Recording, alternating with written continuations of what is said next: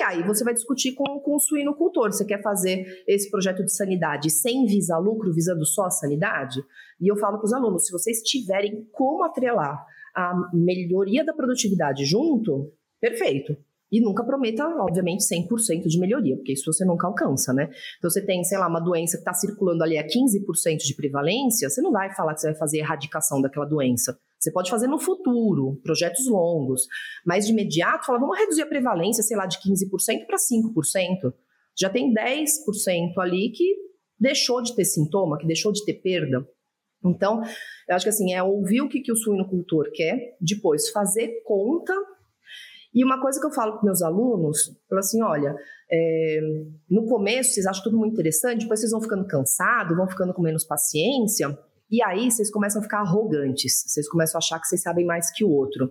E o outro não gosta de se sentir é, diminuído. Então, você chegar é, arrogante numa suinocultura, falando que você sabe mais. O cara trabalha 30 anos com aquilo, está formado há dois anos. Você fala que você sabe mais que o cara, que o cara está fazendo errado.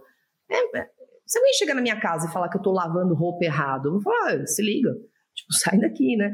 Então, você, você nunca ofende a pessoa. E pode ser que a pessoa esteja fazendo muito errado, pode ser mesmo, pode ser.